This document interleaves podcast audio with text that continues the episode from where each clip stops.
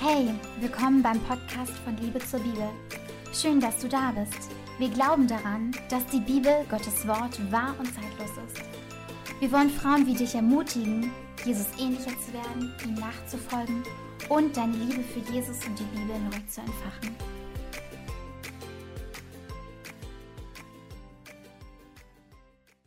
Hallo, ihr Lieben, zu einer neuen Podcast-Folge. Diesmal mit mir. Mal was ganz Neues. Ihr habt es euch gewünscht. Ich habe auf Instagram eine auf Instagram eine Umfrage äh, gestellt zum Thema Beziehung, QA. Da kamen so viele Fragen zusammen. Ähm, ich habe mir sie jetzt, bin ehrlich, das erste Mal richtig anges angesehen beziehungsweise bin einmal nur kurz durchgescrollt. Ähm, ich habe mich nicht vorbereitet. Ich werde dieses QA ganz frei gestalten, ganz frei darauf antworten, so wie der Geist es mir jetzt einfach gleich gibt. Genau, es gilt natürlich wie immer, prüft alles anhand der Schrift, prüft es selbst. Ähm, ich bin schon, ich will nicht sagen, lange raus aus dem Thema, aber ähm, ich habe gerade einfach andere Schwerpunkte in meinem Leben, auch geistlich gesehen, wo ich mich sehr viel mit auseinandersetze. Ähm, aber ich durfte zu dem Thema sehr viel lernen und denke, dass ich da auch momentan echt einen guten Weg fahre. Von daher mache ich das QA mit euch und ja, glaube einfach, dass sehr viel Not im Land ist und ja, vielleicht kann man ein bisschen Licht ins Dunkel bringen mit dem QA. Genau.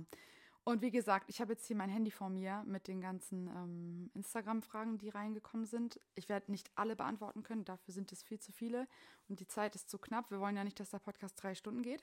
Vielleicht kann man noch mal eine zweite Serie machen. Ähm, genau, und ich gehe jetzt einfach die Fragen durch, Step by Step, und ähm, versuche sie mit der Kraft des Heiligen Geistes zu beantworten. So, let's go. also, eine sehr beliebte Frage. Ähm, vielleicht für die, die noch am Anfang stehen, ganz gut zu wissen. Wie stehst du zu Beziehungen zwischen Christen und Nichtchristen? Ja, diese Frage kriege ich oft. Wie stehe ich dazu? Letztendlich ist es ja voll wichtig zu sagen, so wie ich dazu stehe, ist eigentlich komplett egal. Aber was sagt die Bibel dazu, ist vielleicht noch mal eine Nummer interessanter. Ähm, natürlich würde ich zuerst sagen, dass ich das nicht gut finde. Ich glaube, dass es nicht förderlich ist für einen Christen mit einem Nichtchristen zusammen sein, egal Mann, Frau, Frau, Mann.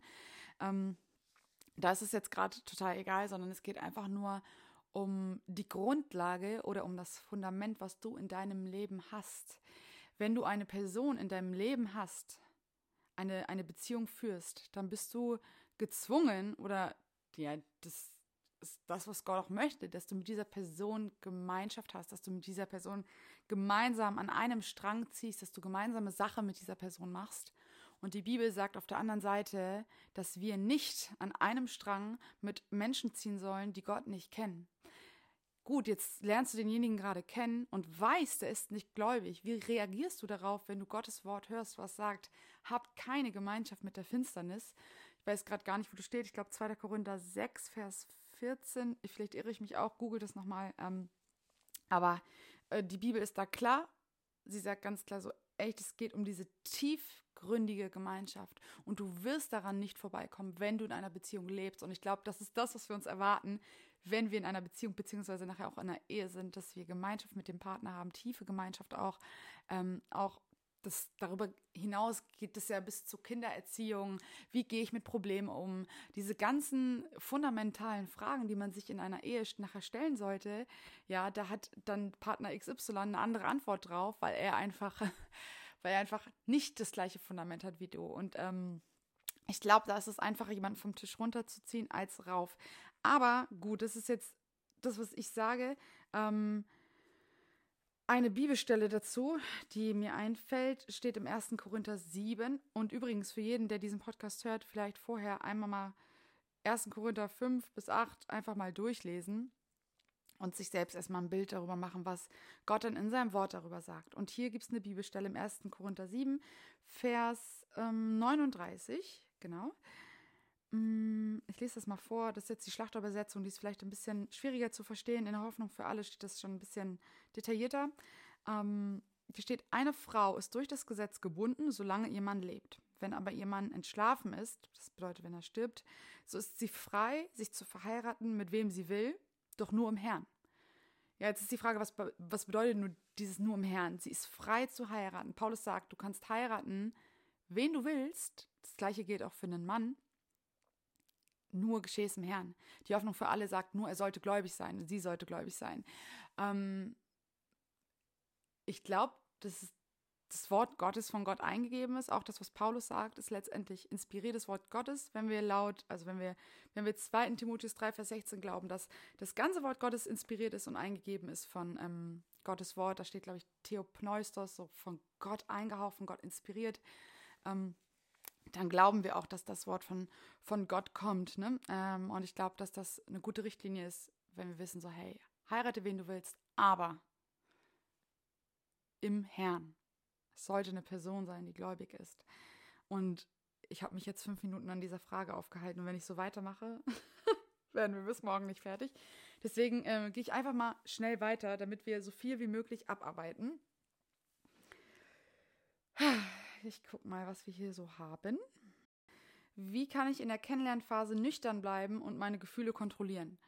Die Frage ist ziemlich einfach meines Erachtens nach. Ich glaube, in der Kennenlernphase kannst du nüchtern bleiben, indem du deinen Körperkontakt so weit wie es geht einfach reduzierst mit der Person, weil ich glaube, dass durch Körperkontakt, durch auch sehr viel geistlichen Austausch und emotionalen Austausch die Bindung immer größer wird. Und es gibt sogar auch ein Bindungshormon, Gott ist gut, ähm, was dafür sorgt, dass Menschen aneinander gebunden werden. Und ich glaube, ähm, das, was Gott sagt, so ähm, Frau und Mann werden eins sein, ähm, Geist, Seele, Leib, dass das ganz viel, ganz viel tiefe Theologie beinhaltet. Dass es wirklich tiefer geht, als wir denken. Und ich glaube, dass wir da einfach aufpassen müssen, wenn wir jemanden kennenlernen, dass wir einfach nicht zu tief, dass wir nicht zu tief gehen, dass wir nicht zu tief in unserem Austausch gehen. Klar, ist es wichtig, sich auszutauschen, auch auf emotionale Art und Weise. Aber wenn du jetzt jemanden erstmal nur ganz grob oberflächlich kennenlernst, aber dem mit dem deine größten Ängste und Emotionen teilst und richtig einfach auspackst und ähm, die den Körperkontakt suchst und so weiter, dann bist du ja praktisch schon gebunden. So. Und ich glaube nicht, dass Gott das von uns möchte. Ich glaube, dass es ihm total ein Anliegen ist, dass wir einfach ähm, nüchtern bleiben und auch ja, uns keusch ähm, verhalten. Und ich glaube, das ist voll wichtig. So, hey, ähm, kennenlernen, gut und richtig, aber richtiges Kennenlernen ähm, auf einer guten, gesunden Art und Weise, die ähm, ja, meinem, meinem zukünftigen Ehemann nichts vorwegnimmt. Ne? Genau. Nächste Frage. Das passt auch. Wie weit würdest du persönlich körperlich gehen? Also ich glaube, um mich geht es jetzt gar nicht. Ähm, ich glaube, bei jedem, bei jedem ist es letztendlich anders. Ich kenne Leute, die sich nicht mal küssen vor der Ehe. Ähm, ich kenne aber auch Leute, bei denen ist das nicht so. Ähm, und da muss jedes Paar letztendlich für sich entscheiden, so was ist gut, was nicht. Wichtig ist zu wissen, was die Bibel sagt über das Thema Unzucht. Und ich denke, da ist Gott schon ganz klar. Ähm, ich kann da mal eine Bibelstelle vorlesen. Und zwar ähm, steht die im 1. Korinther 6, 18 und ich finde die sehr treffend. Hütet euch vor jeder verbotenen sexuellen Beziehung, denn mit keiner anderen Sünde vergeht man sich so sehr am eigenen Körper mit dem sexuellen Fehlverhalten. Und ich finde es schon krass, weil Gott, Gott sagt, mit keiner anderen Sünde vergehst du dich so sehr am eigenen Leib. Mit keiner anderen Sünde. Das ist so krass, weil Gott macht schon den Unterschied und sagt, hey, die körperliche Sünde, das ist schon, das ist schon, das ist schon krass in Gottes Augen. Ne? Und ich finde, das macht er in dem Vers ähm, ganz klar deutlich. Also ich wiederhole das nochmal, das steht im 1. Korinther 6, Vers 18. Und meines Erachtens ruft die Bibelstelle voll danach äh, dazu auf, dass wir uns davor hüten, dass wir aufpassen, ja, und dass wir ähm, lieber einen Schritt zurückgehen als einen Schritt vor, beziehungsweise vielleicht besser zwei Schritte zurückzugehen. Eine andere Bibelstelle sagt, Kolosser 3, Vers 5 bis 6, auch sehr gut, tötet deshalb eure Körperteile ab, die auf der Erde sind, was sexuelle Unmoral betrifft. Unreinheit, hemmungslose sexuelle Leidenschaft, schädliche Wünsche, Gier und äh, genau, die Götzendienst ist. Wegen dieser Dinge kommt der Zorn Gottes. So habt ihr euch früher verhalten, als das eure Art zu leben war. Also die Bibel macht schon klar, so hey, euer altes Leben ist vergangen, euer neues ist geworden. Und ähm, das ist wichtig. Und ich finde es gut, dass wir die Bibelstelle haben, auch wenn sie erstmal hart klingt tötet eure Körperteile ab. Das bedeutet nicht, wir müssen aufpassen, dass wir das nicht wortwörtlich nehmen. Du sollst deine Körperteile nicht abhacken. Ähm, aber die Bibel zeigt, wie ernst es darum ist, wie ernst es Gott darum ist, dass du wirklich einfach bewahrt bleibst, behütet bleibst. Und deswegen sagt er ganz klar, ähm, tötet eure Körperteile ab. so, und gerade das, was sexuelle Unmoral betrifft, Unreinheit, ist, ist es Gott voll ein Anliegen. Und deswegen glaube ich, dass wir einfach vorsichtiger sind als zu unvorsichtig. Ne? Ähm, da ist gar nicht die Frage, wie weit darf ich gehen, sondern Gott, inwieweit kann ich dir gehorsam sein?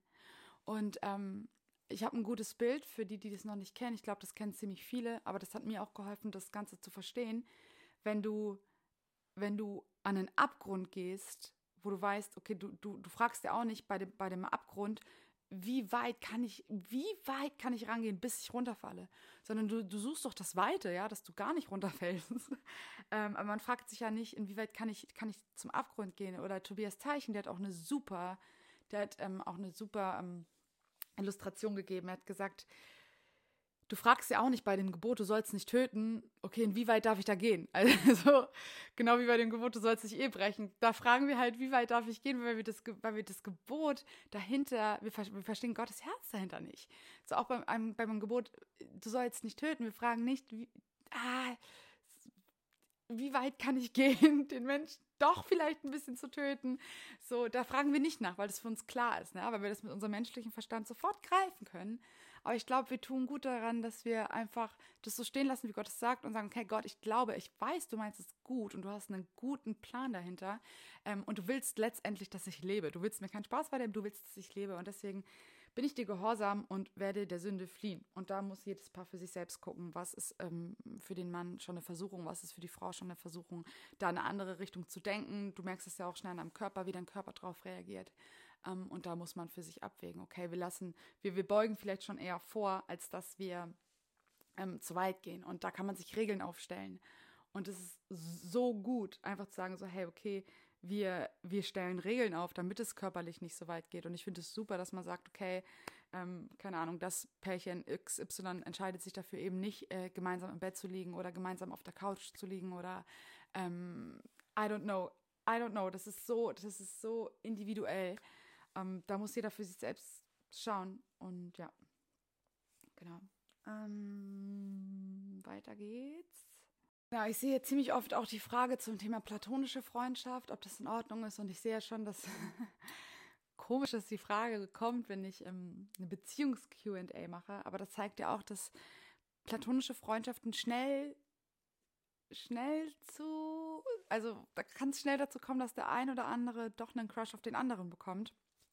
Und ähm, da gilt, glaube ich, das, was ich auch schon vorher gesagt habe, so hey, guck, inwieweit man sich geistlich, körperlich und seelisch an einer Person bindet, ne?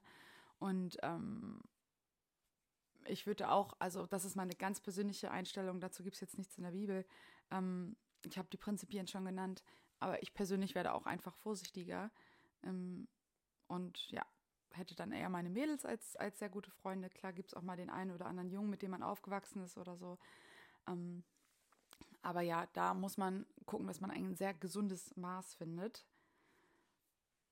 Auch eine sehr oft gestellte Frage ist, woher weiß ich, ob er der Richtige ist?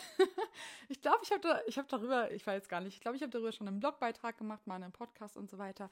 Weil die Frage, die hat mich früher auch mal sehr beschäftigt. Ähm, und ich glaube, uns Frauen beschäftigt das ziemlich oft. Ähm, aber ich habe daraufhin ein Buch gelesen und das hat mir voll weitergeholfen. Ich glaube, das war auch von ah, ich glaube, das war sogar Love Defined. Ähm, und da war eine Liste drin, die mir ziemlich gut geholfen hat. Ich habe hab nicht mehr alle Punkte drauf, aber wichtige Dinge sind zum Beispiel erstmal zu prüfen, folgt derjenige Jesus nach? Und das ist, glaube ich, eins, eines der wichtigsten Fragen so, ne? Und ähm, ja, viele mögen an Jesus glauben, aber die Frage ist, folgt er wirklich nach? Und ähm, das ist witzig, weil Äh, meine Freundin hatte mal jemanden kennengelernt und damit zu mir gebracht und ich habe erstmal geprüft, ob der richtig, ob der richtig Jesus nachfolgt und ich konnte das schnell feststellen, als ich zwei, drei Fragen gefragt hatte. Einfach, was bedeutet das Evangelium für dich und ähm, wer ist Jesus für dich? Und ich glaube, wenn, wenn jemand darauf antwortet, wirst du schnell merken, ähm, wo das Herz desjenigen steht. Klar, können wir nicht in die Herzen der Menschen gucken und können wir nicht urteilen, wenn wir jetzt einen Satz hören. Aber ich glaube, ähm, dass wir in Gesprächen schnell rausfinden können, ja, was Jesus für den einen oder anderen ist. Viele beantworten das ja auch einfach und ja, ich glaube, das ist das Wichtigste zu wissen. Folgt er von Herzen Jesus nach? Ist Jesus die Nummer eins oder ist es doch so, ja, ich glaube, aber pff, ja, ich glaube halt, ne? Ihr wisst ganz genau, was ich meine, glaube ich. Und ähm, da würde ich schon darauf achten, dass derjenige wirklich von Herzen Jesus nachfolgt. Dann ist eine gute Frage, die man sich auch immer stellen sollte. Bewahrt er meine Reinheit? Das finde ich auch richtig gut, diesen Tipp. Und für mich gehen auch immer directly die roten, die, die Red Flag geht an, wenn ich sehe, dass ein Mann sehr touchy mit einer Frau umgeht, dann weiß ich persönlich für mich direkt so auf gar keinen Fall, weil ich weiß, ein, Frau, ein, ein Mann, der die, die Reinheit der Frau nicht ähm, bewahrt, weiß nicht, also weiß nicht, welchen Wert Gott dieser Frau zuge, zugeteilt hat. Also Gott, Gott hat ja so klar, ähm, kommuniziert ja so klar in seiner Schrift, ne, dass er sagt, okay, ihr seid auch wirklich heilig, ihr seid erwählt zum heiligen Priestertum, ja, und ihr sollt heilig und rein bleiben. Und das ist auch sein Wille, wenn wir 1. Thessalonicher, ich glaube 4, Vers 13, 4, Vers 3, I don't know, irgendwie so, lesen, da steht es ja, das ist Gottes Wille, dass ihr rein lebt. Ja, und wenn ein Mann kommt und die ganze Zeit betatscht, dann ist es alles andere als, also meines Erachtens nach, als rein Leben. Ähm, und ja, da dürfen bei uns die roten Flagge, die roten Flagge, die roten Flaggen hochgehen, wenn wir das merken. Mm, genau, eine andere Sache, man könnte echt schauen, wie geht die Person ähm, mit anderen Frauen um. Das finde ich auch immer sehr interessant. Das ganze Spiel kannst du natürlich auf die Frauen ähm, auch koppeln. Ne? Ich rede jetzt größtenteils hier zu Frauen, weil ich glaube, ich habe 70 Prozent Frauen. Ähm, aber ihr könnt das ganze, den ganzen Spieß natürlich auch umdrehen. Ne? Ähm, aber genau, wie geht derjenige mit anderen Frauen um? Ähm, gibt er denen sehr viel Aufmerksamkeit? Ist der touchy unterwegs? Ähm, geht er respektvoll mit anderen um? Ich glaube, das sind Fragen, die man sich auch einfach gut stellen kann. Und ähm, ja, ist er bereit, auch eine Entscheidung für mich zu treffen? So, und ich glaube, das ist auch ganz wichtig zu sehen, okay, ähm, bin ich nach Jesus wirklich sein Schatz? Also kämpft er wirklich um mich? Also, ähm, ah, ich kann das kann es, glaube ich, voll schwer in Worte fassen. Es fällt mir voll schwer gerade. Aber ich glaube, es ist voll wichtig in einer Zeit, die, die davon geprägt ist, dass Männer oder auch Frauen keine Entscheidungen treffen. Ähm, wichtig ist, dass wir Menschen haben, die Entscheidungen treffen und zu ihren Entscheidungen stehen. Und ähm, ja, woran merke ich, dass er der Richtige ist, dass er offen und ehrlich kommuniziert. Ne? Kommunikation ist das A und O. Und ich finde es sehr wertvoll, wenn ein Mann kommt und sagt, hey, ich habe ehrlich Interesse an dir, möchte dich kennenlernen im Hinblick auf eine Ehe.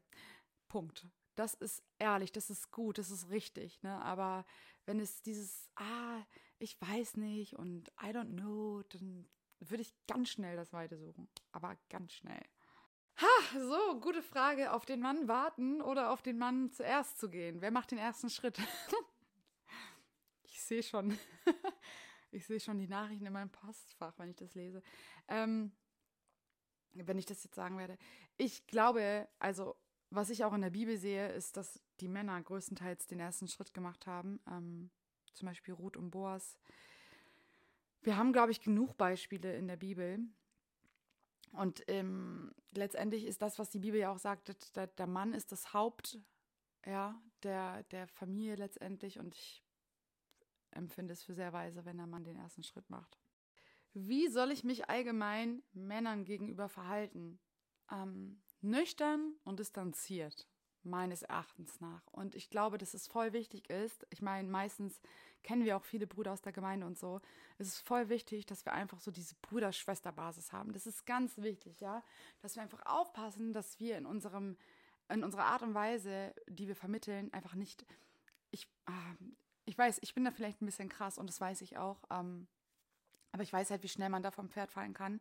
Und von daher, ich finde es so gut, einfach zu sagen, okay, du bist mein Bruder in Christus und ich werde alles versuchen oder alles in meiner Macht Stehende versuchen, dich nicht dich nicht zum, zum Fallen zu bringen, ja. Und das versuche ich durch meine Kleidung, durch meine Mimik, durch meine Gestik, durch alles, was, was ich habe. Und genauso erwarte ich das auch vom Gegenüber, ähm, dass, dass der das genauso sieht, ne? dass der mich bewahrt. Und daher ähm, passe ich auf oder würde ich an eurer Stelle oder an deiner Stelle, von wem auch immer die Frage kam, einfach aufpassen, dass ich dem Mann keine falschen Signale gebe. Und es geht so schnell. Ich meine, wir Frauen interpretieren sie sowieso total schnell. Da muss nur einer mit der Wimper zucken und wir ähm, hören die Hochzeitsglocken. sind wir ja mal ehrlich, ne? Ähm, das ist sehr schnell. Und ja, da muss man einfach aufpassen. Und ich glaube, dass wir uns da einfach, ähm, einfach, einfach distanziert verhalten dürfen. Außer wir haben jetzt natürlich jemanden, wo wir sagen, wir haben Interesse. Natürlich darf man zeigen, dass man Interesse hat. Nachfragen. Ich glaube, Gegenfragen zeigen immer sehr gut, dass das Interesse da ist. Ähm, das ist ja nichts Schlechtes, ne? Gott will das ja. Gott will ja, dass wir fruchtbar sind, uns mehren, heiraten. Gott liebt Ehe ähm, voll, ne? Aber das alles in einem gesunden Maß ähm, und nicht jetzt bei, bei jedem männlichen Wesen versuchen, den irgendwie anzuflirten oder ähm, ja, ähm, zu verwickeln. I don't know. Ihr wisst, was ich meine, glaube ich. Ja. Dann Thema praktische Grenzen. Fand ich sehr spannend. Bitte erzähl was drüber. Ja. Ähm, persönliche Grenzen, praktische Grenzen vor allem auch. Ne? Ähm, ja, wie gesagt, das hatten wir ja vorhin schon ganz kurz angeschnitten. Ich glaube, das muss jeder für sich individuell entscheiden. Ähm, aber um jetzt aus meiner Sicht ein paar Tipps zu geben. Ähm, ich finde es weise, dass man nicht viel Zeit zu zweit verbringt, sondern eher in Gruppen. Klar ist Zeit, Zeit zu zweit wichtig. Ich meine, man muss sich auch mal ähm, austauschen können und so weiter. Gerade wenn man sich vielleicht kennenlernt. Und wir reden jetzt gerade über die Kennenlernphase Beziehung. Ähm, das ist nicht die Ehe.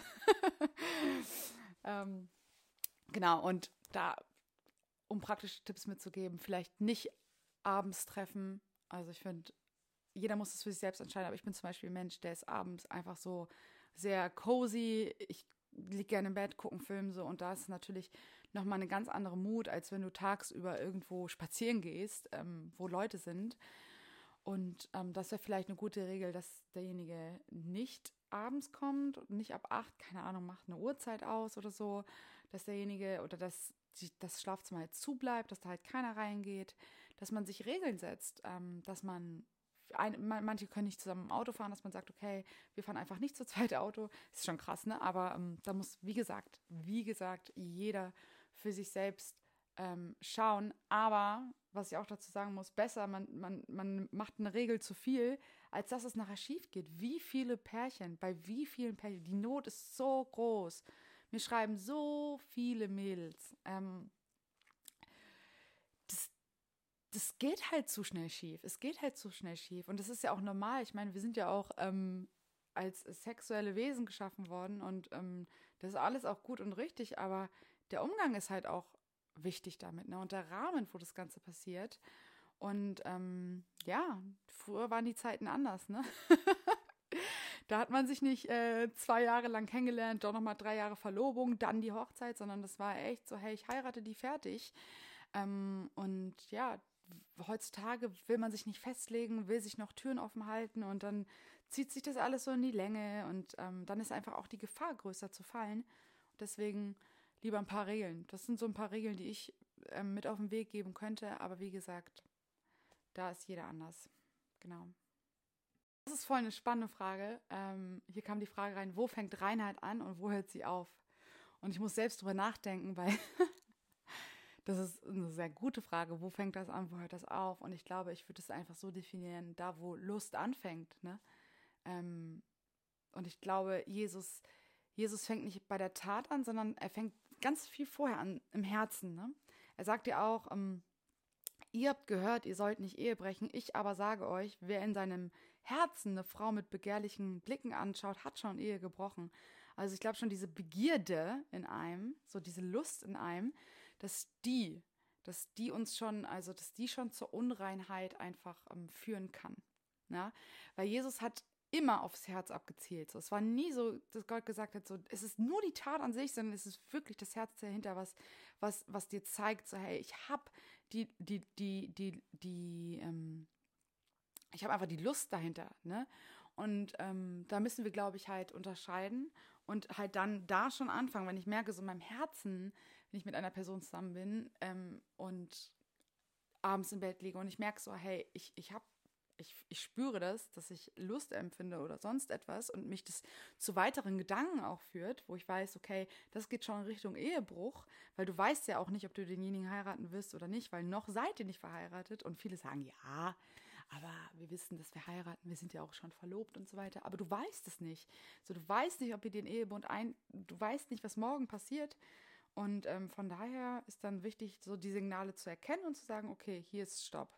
So, und ähm, wenn das auch einer von beiden merkt, ist vielleicht auch wichtig zu kommunizieren und zu sagen, hey, stopp, das ist mir jetzt gerade zu viel. Und wenn es ein Mann Gottes, wenn es eine Frau Gottes ist, wird er ganz klar sagen, so, hey, okay, es, es tut mir leid, wir tun Buße, I don't know, und ich ähm, passe darauf auf, ne?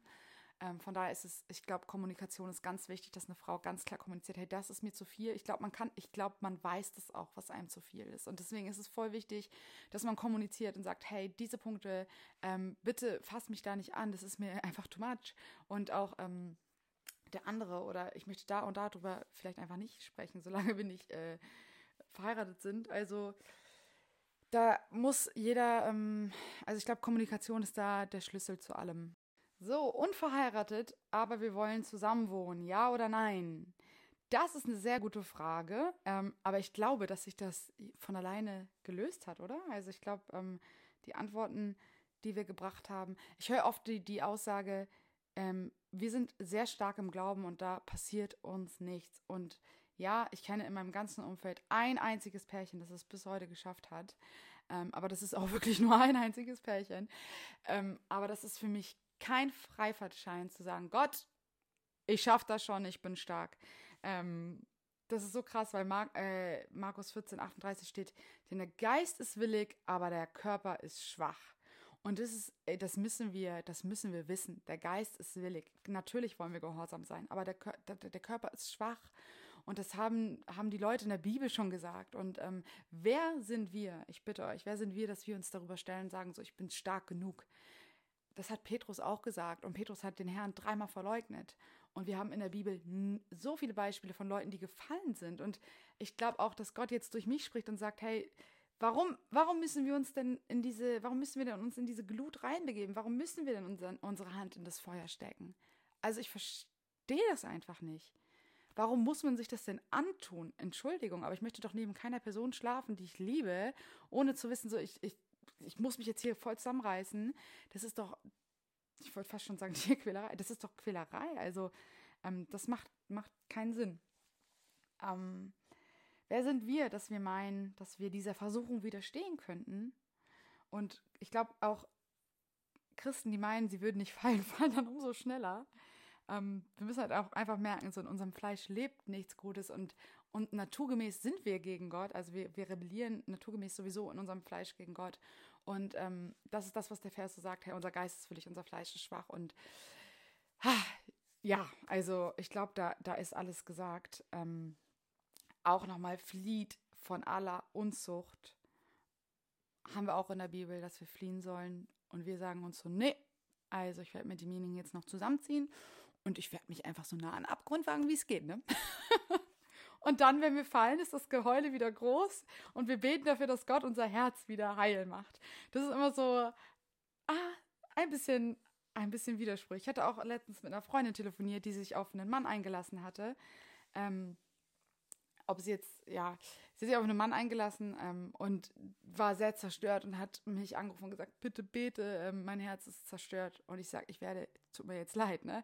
Aber du bist selbst schuld. Du bist selbst schuld, dass du dich da reingewagt hast. Du weißt ganz genau, was Gott gefällt und was Gott missfällt. Und ähm, dass nicht Gott sagt, dass er, dass er dich jetzt kaputt macht oder so, aber das ist deine, das ist die, das ist die Konsequenz davon. Deswegen sagt Gott auch, hey, ich, ich will, dass du dich bewahrst, ich will, dass du dich aufbewahrst. Und wenn du dann sagst nein, dann, dann, dann hast du die Konsequenzen dann halt zu tragen, die da sind Schmerz. Das, das, ist, das ist aber so, ja. Und nochmal eine Sache zum Zusammenziehen. Ich meine, was für ein Bild gibst du auch an, an, ab für andere Christen? Ich meine, zum einen wirst du voll schnell zum Anstoß, aber zum anderen vielleicht auch einfach wirst du zu jemandem, wo die Leute sagen, hey, bei denen klappt es auch, dann kann ich das auch. Und die Leute fallen dann und dann fallen sie weil du denen das so vorgemacht hast. Also ich, ich würde nicht daran beteiligt sein wollen. Ich stelle mir gerade vor, ich würde auf Instagram, ähm, ich würde eine Beziehung führen, auf Instagram das ähm, publik machen und sagen so, ja, ich schlafe heute bei meinem Freund. Boah, was wäre das für eine schreckliche Sache, wenn ich das, wenn ich das tun würde? Weil wie viele Frauen würden sich dann denken, ah, wenn die das kann, dann kann ich das auch. Die nehmen sich ein Beispiel, die machen das auch und dann schwupps fallen sie und ähm, ja, dann war ich dafür verantwortlich, dass sie in Sünde geraten sind. Und ich glaube, diese Verantwortung tragen wir alle mit unserem, mit unserem Leben. Ne? Und ähm, es gibt da, ich glaube, es gibt da sogar ein Bibel, genau, es gibt einen Bibelvers, der sagt, wer aber einem der Kleinen, die an mich glauben, Anstoß gibt, für den wäre es besser, dass ein Mühlenstein um seinen Hals gelegt und er ins Meer geworfen würde. ja, also, um es mal ganz kurz auszudrücken, wie die Bibel das sagt. Ne? Ich habe es da noch ein bisschen ähm, lieb ausgedrückt. Die Bibel hat da ganz klare. Kommt auch auf die Frage, wie kann ich mich als Frau unterordnen? Wie ist das mit den Rollenbildern? Ähm, ich hatte jetzt eigentlich nicht vor, darauf einzugehen, aber ich denke so, okay, ähm, wir reden ja jetzt gerade erst über die Kennenlernphase bzw. platonische Freundschaften, Beziehungen und nicht über die Ehe. Aber ich glaube schon, dass man das in der Beziehung nachher oder ja auch in der, gerade auch in der Verlobungszeit einfach auch üben kann, sich seinem Partner unterzuordnen. Und unterzuordnen bedeutet an der Stelle nicht, dass mein Mann die Herrschaft über mich besitzt und mich wie eine Marionette von A nach B bewegt, was ja viele denken. Es ist aber nicht so. Ähm, ich glaube, die Gesellschaft hat aus dem Wort was gemacht, was es einfach nicht bedeutet. Ich glaube, Gott ist sehr gut in dem, was er sagt. Und ähm, ja, ich glaube einfach auch, dass man das schon in der Beziehung oder in der, in der Verlobungszeit einfach üben kann, sich seinem Mann unterzuordnen. Wie mache ich das praktisch? Ähm, ja, das ist eine gute Frage. ähm, ich glaube einfach so zu wissen, so, hey, der Mann ist der, der letztendlich auch die Hauptverantwortung hat und auch Entscheidungen treffen sollte. Es kann alles Mögliche sein. Von wegen, keine Ahnung, der Mann kriegt aufs Herz, wir ziehen nach, äh, weiß ich nicht, Indien, so als Missionare. Und ähm, das ist jetzt ein krasses Beispiel, so, aber wie reagiere ich da als Frau? Ich kann entweder sagen, so, nee, möchte ich nicht, mache ich nicht mit. Oder ich kann sagen in aller Demut, okay, du bist mein Mann, du bist das Haupt, wenn du dafür gebetet hast, so. Ähm, ich, ich ordne mich da unter und ich werde dir folgen. Und ich weiß, dass du, der Mann führt dich ja letztendlich auch zu Christus. Ähm, und da muss man natürlich gucken, ähm, ob derjenige wirklich Jesus nachfolgt. Das ist wichtig bei der ganzen Sache, ähm, weil Unterdrückung ist dann, Unterdrückung ist was anderes, ja. Und ähm, natürlich gibt es viele Leute, die das ausgenutzt haben. Ähm, aber ich glaube, dass es wichtig ist, dass wir nicht auf andere schauen, sondern so, wie Gott es einst gedacht hatte. Und ich glaube, das ist einfach wichtig, da als Frau einfach auch die Demo zu besitzen und zu sagen, okay, Gott, ich, ich liebe deinen Rollen. Und es ist auch gut. Und wenn wir ehrlich sind, wenn wir ehrlich sind und die Bibel lesen und sehen, was der Mann für eine Aufgabe hat, dann würde ich nicht gerne tauschen wollen, bin ich ganz ehrlich. Dass Gott sagt zum Mann, ich möchte, dass du deine Frau so liebst, wie Christus die Gemeinde liebt. Nämlich so, dass er sich für sie hingegeben hat, für sie gestorben ist. Und ähm, das ist krass, dass der Mann die Aufgabe hat, für uns Frauen jede Sekunde zu sterben, sich aufzuopfern für uns. Ähm, und wir dann gesagt kriegen, ja, du respektier deinen Mann und ordne dich unter. Ja, wenn er mich so liebt, wie Christus seine Gemeinde geliebt hat, dann ist das ja, das ist, oh, das ist so perfekt. Das ist ein Geheimnis. Paulus sagt letztendlich, das ist ein Geheimnis, wovon ich hier spreche. Und ich glaube, dann darf man das als Frau gerne machen. Und das kann man dann einfach schon in der Beziehung üben oder so, einfach lernen ähm, und dem Mann einfach vertrauen, dass er das Haupt ist. Und ich, das bedeutet nicht, dass man nicht drüber sprechen darf. Ich glaube, dass es wichtig ist. Es steht an anderer Stelle ja auch, ordnet euch einander unter. Also ich glaube schon, dass es wichtig ist, dass man gemeinsam über Dinge spricht, ähm, diskutiert, dass eine Frau natürlich sagen kann, was sie denkt und ähm, auch Kritik äußern sollte. Auf jeden Fall gehört alles dazu. Aber letztendlich die, die endgültige Entscheidung ähm, steht dann beim Mann. Ja, und ähm, wenn es einer ist, der Jesus nachfolgt, dann wird er auch auf die Entscheidung der Frau, wird, der, der, wird, der wird nicht einfach sagen, so wird's gemacht, egal was du sagst, sondern wird auf seine Frau eingehen ähm, und dann auch guten Gewissens im Heiligen Geist eine gute Entscheidung treffen können. Genau. Ja, das zum Thema ganz kurz angerissen.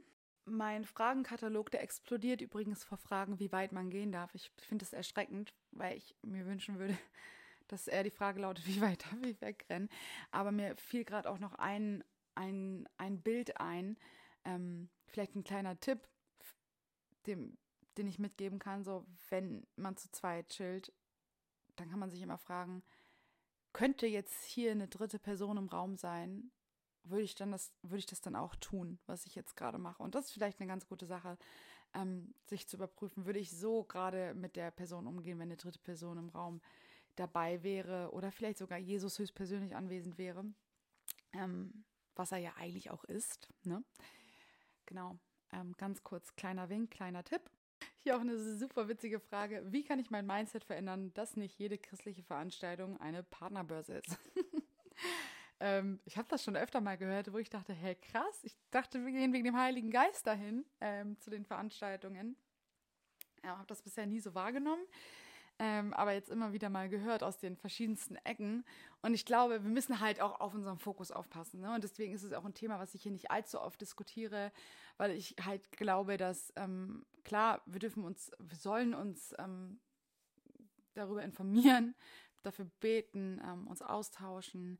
Aber ich habe das unglaublich dolle Gefühl, dass das Thema so extrem so extrem fokussiert ist in unserem Leben, so auch wenn ich mit vielen Mädels zusammen bin, es ist immer nur das Thema Partnerschaft und ich denke mir, boah, Leute, lasst uns mal ein anderes Thema finden, sowas wie ähm, den Heiligen Geist oder ähm, I don't know, irgendwas anderes, aber nicht immer das eine Thema. Und ich glaube, das zeigt halt vor unser Herz, ähm, dass es noch nicht bereit ist für einen Mann, wenn wir nur darüber reden die ganze Zeit.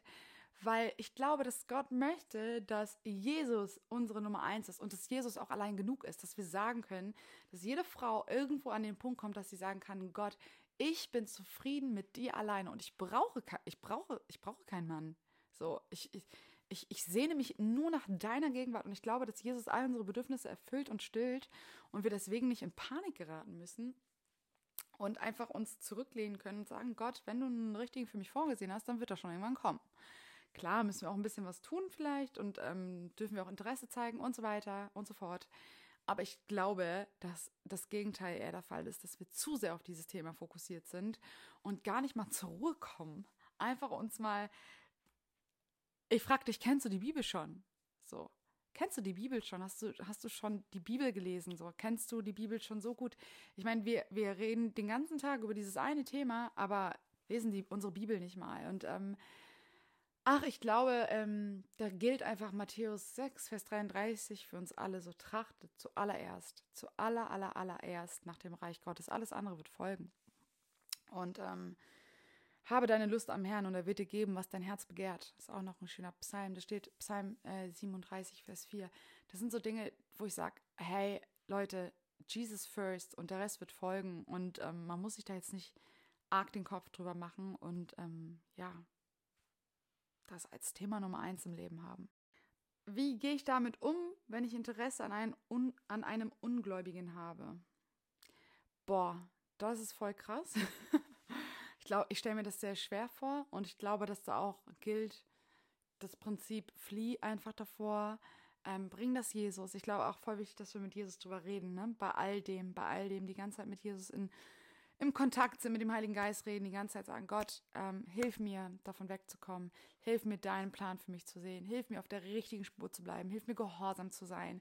Und ich glaube, dass wenn wir Gott aufrichtig bitten, dass Gott uns geben wird. Das sagt er, bittet euch, wird gegeben und Gott wird einem da voll helfen. Hier auch noch eine coole Frage, was machen, wenn der Typ nicht den ersten Schritt macht? Ja gut, du kannst den ersten Schritt machen als Frau. Ich persönlich, das ist meine persönliche Meinung, würde einfach abwarten oder abhaken.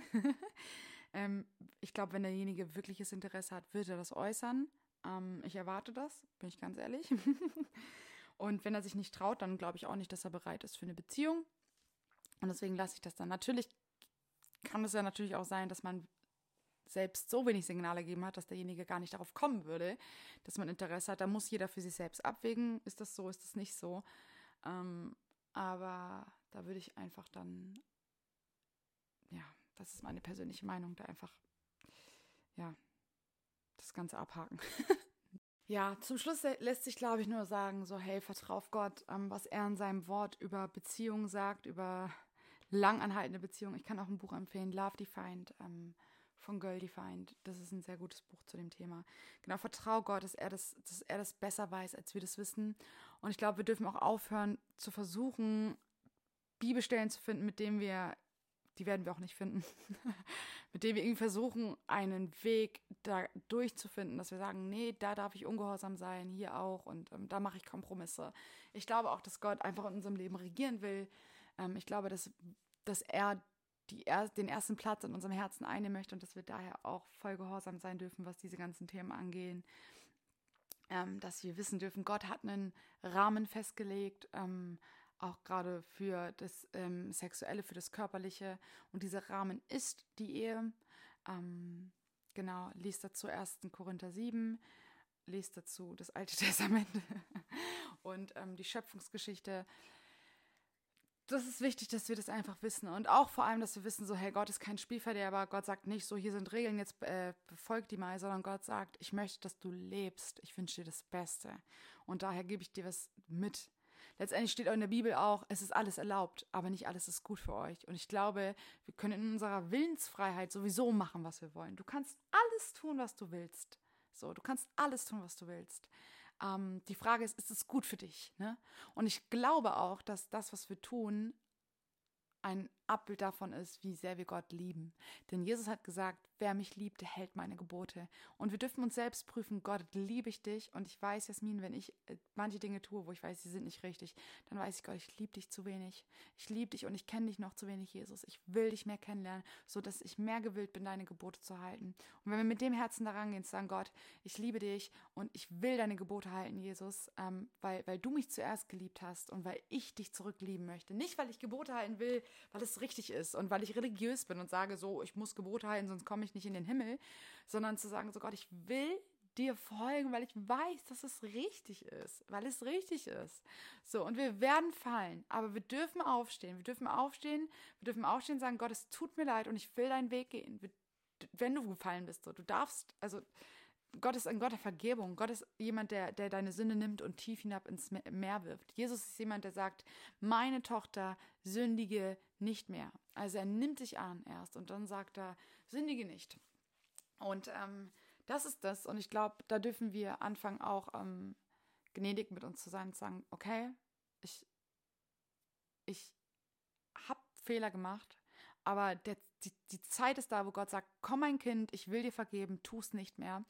Und ähm, egal, was wir gemacht haben, ich glaube, wir dürfen, nein, ich glaube das nicht. Ich sage immer, ich glaube, aber ich weiß, wir dürfen zu Gott zurückkommen, wir dürfen ihn unsere Schuld bringen und Gott wird uns vergeben und wir dürfen es ähm, richtig machen. Ja, Gott hat gesagt, ähm, er macht aus alt neu, er macht aus Asche macht er Schönheit, ja. Und ähm, 2. Korinther 5, Vers 17 sagt so, das Alte ist vergangen, das Neue ist geworden. Wir sind eine neue Schöpfung, eine neue Kreatur in, in Jesus die, ähm, ja, wo wir wirklich Jesus in uns tragen, wo Jesus in uns, der Heilige Geist in uns es vollbringen kann, dass wir ihm gehorsam sind.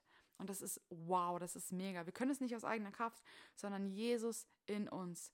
Und was brauchen wir dafür? Wir brauchen mehr vom Wort Gottes. Wir brauchen mehr vom Heiligen Geist, von der Kraft des Heiligen Geistes in uns, damit wir seine Wege gehen können. Und deswegen brauchen wir mehr Gemeinschaft mit dem Wort Gottes. Also brauchen mehr Bibelzeit, wir brauchen mehr Zeit mit Gott, um auch einfach Jesus mehr kennenzulernen und seine Gebote zu halten. Genau, einfach aus Liebe heraus. Das ist jetzt mein Schlusswort. Ich hoffe, ich habe keine Frage vergessen. Ansonsten machen wir eine zweite Runde. Ich bin gespannt, was ihr sagt. Ich bin ja nicht so arg der Post, äh, Pod, Post, der Podcast-Fan. Ähm, ja, genau. Ich glaube, das war es jetzt erstmal so ganz grob. Und dann freue ich mich auf euer Feedback und wir sehen uns bei Instagram. Bis dann. Danke fürs Zuhören. Wenn dir der Podcast gefallen hat, folge uns gerne auf Instagram und YouTube.